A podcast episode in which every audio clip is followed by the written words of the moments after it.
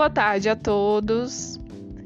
É, meu nome é Bárbara, sou estudante da Uninter do Polo Curitiba Catedral. Faço graduação em História. Como parte da minha formação, em cada módulo temos trabalhos de análise de casos que estimulam práticas reflexivas. E depois é, temos que dialogar sobre essas práticas e produções com o público em geral para proporcionar uma troca de ideias.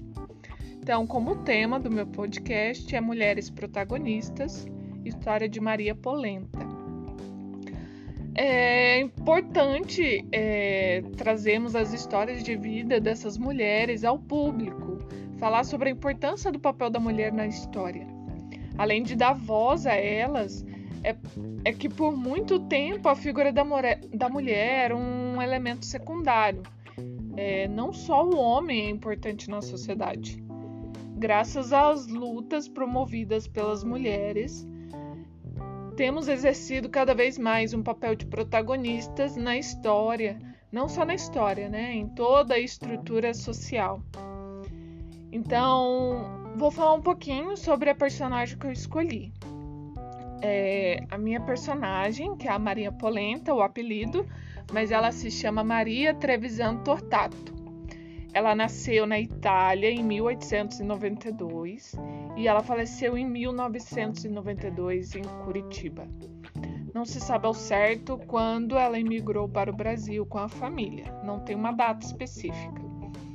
Ela é mais conhecida como Maria Polenta, então, a origem desse apelido está relacionado com o boato que o, o irmão dela era funcionário de uma empresa chamada Todestine, aqui de Curitiba, e ele teria substituído o cozinheiro na fábrica. Como ele fazia uma polenta muito boa, ele ficou conhecido como Antônio Polenta e esse apelido estendeu para a família toda. Maria casou-se com José Tortato e eles moravam na colônia Dantas, que hoje é conhecida como bairro Água Verde. A Maria, então, ela tem a fama de curandeira. Ela tratava de fraturas. Ela era especialista em massagens. Ela também era muito católica. Ela tinha fazia preces também para que a pessoa pudesse curar. E as pessoas que assim que mais frequentavam a sua casa eram os jogadores de futebol da cidade, que eles diziam que ela voltava qualquer osso no devido lugar. Agora, tem boatos que dizem que toda essa fama de curadeira dela começou depois dela ter sonhado com um falecido. Alguns dizem que tratava do avô dela. E ele, esse falecido, teria passado para ela informações sobre o corpo humano.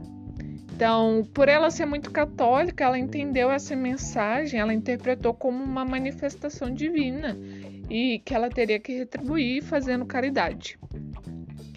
A sua família homenageou ela com um busto que fica localizado numa praça no bairro Água Verde e essa praça recebeu o nome dela, Maria Polenta. E sobre muito se discute sobre a importância de preservar a memória de mulheres que contribuíram em sua comunidade. No caso de Maria Polenta, ela foi reconhecida e a sua história foi preservada. Mas existem muitas outras mulheres com histórias tão impressionantes como ela, como esta, e merecem ser recordadas. Uma iniciativa patrimonial para preservar a memória de mulheres de cada região seria a construção de um museu virtual, o que seria ideal para relatar a vida dessas mulheres, a sua contribuição na sociedade, e seria uma fonte de informação para a comunidade. Então, esse é o meu trabalho que procurei relatar um pouquinho sobre a vida dessa mulher que me chamou muita atenção e eu escolhi ela porque eu sempre passo, é caminho do meu trabalho, passar na praça, aonde se encontra o busto dela, e sempre me chamou a atenção.